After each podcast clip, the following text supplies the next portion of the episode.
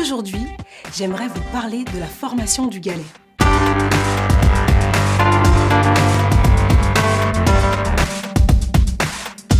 Au cours de notre vie chrétienne, nous aurons parfois à faire face à diverses épreuves. Par exemple, affronter des situations désagréables, subir le rejet. Nous ferons peut-être face à des injustices, ou bien il se peut que nous vivions des moments plus douloureux, à travers la maladie ou le deuil. Dans de tels moments, il peut nous arriver de nous demander si Dieu ne nous a pas abandonnés ou si nous sommes punis. Un jour, j'ai fait un rêve et j'ai vu une main plongée dans un courant d'eau tenant un magnifique galet, beau, rond, tout lisse et dont la couleur était éclatante, unique. Qu'est-ce que cela pouvait bien signifier? Eh bien, les galets illustrent la longue vie d'une pierre qui change de forme sous l'effet de l'érosion.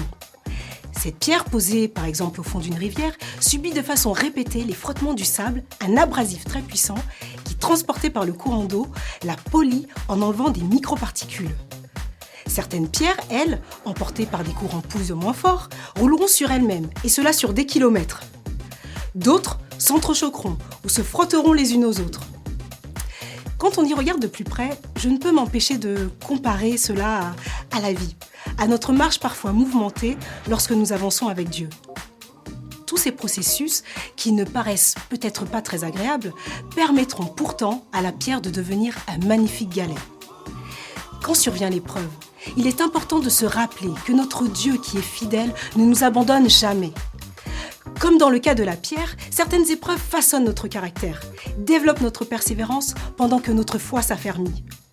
Croyez que Dieu qui est aux commandes de votre vie vous soutient et vous fortifie. La Bible nous dit dans Jacques 1, 2 à 4, Mes frères, regardez comme un sujet de joie complète les diverses épreuves auxquelles vous pouvez être exposés. Notre foi, lorsqu'elle est éprouvée, produit la patience. Si nous persévérons, nous deviendrons parfaits et accomplis sans faillir en rien.